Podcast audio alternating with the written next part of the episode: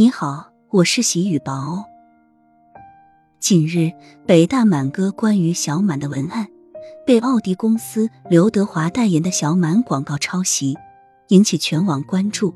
奥迪公开致歉，并承认监管不力、审核不严。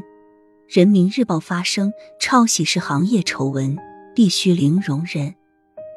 北大满哥被抄袭的关于小满的文案确实不错，全文如下。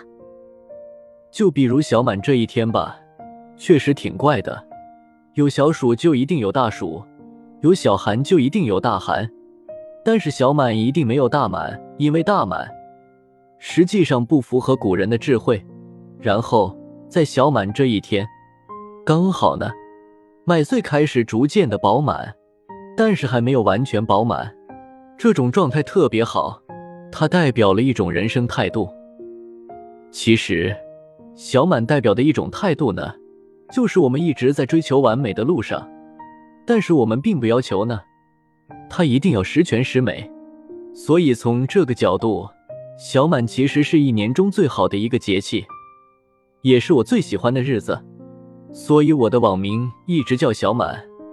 后来呢，也被人称之为满哥的原因，借用曾国藩先生的一句话：“花未全开月未圆。”半山微醉尽余欢，何须多虑盈亏事？终归小满胜万全。但是今天我想说的不是文案本身，而是想为伟大满哥本人点个赞。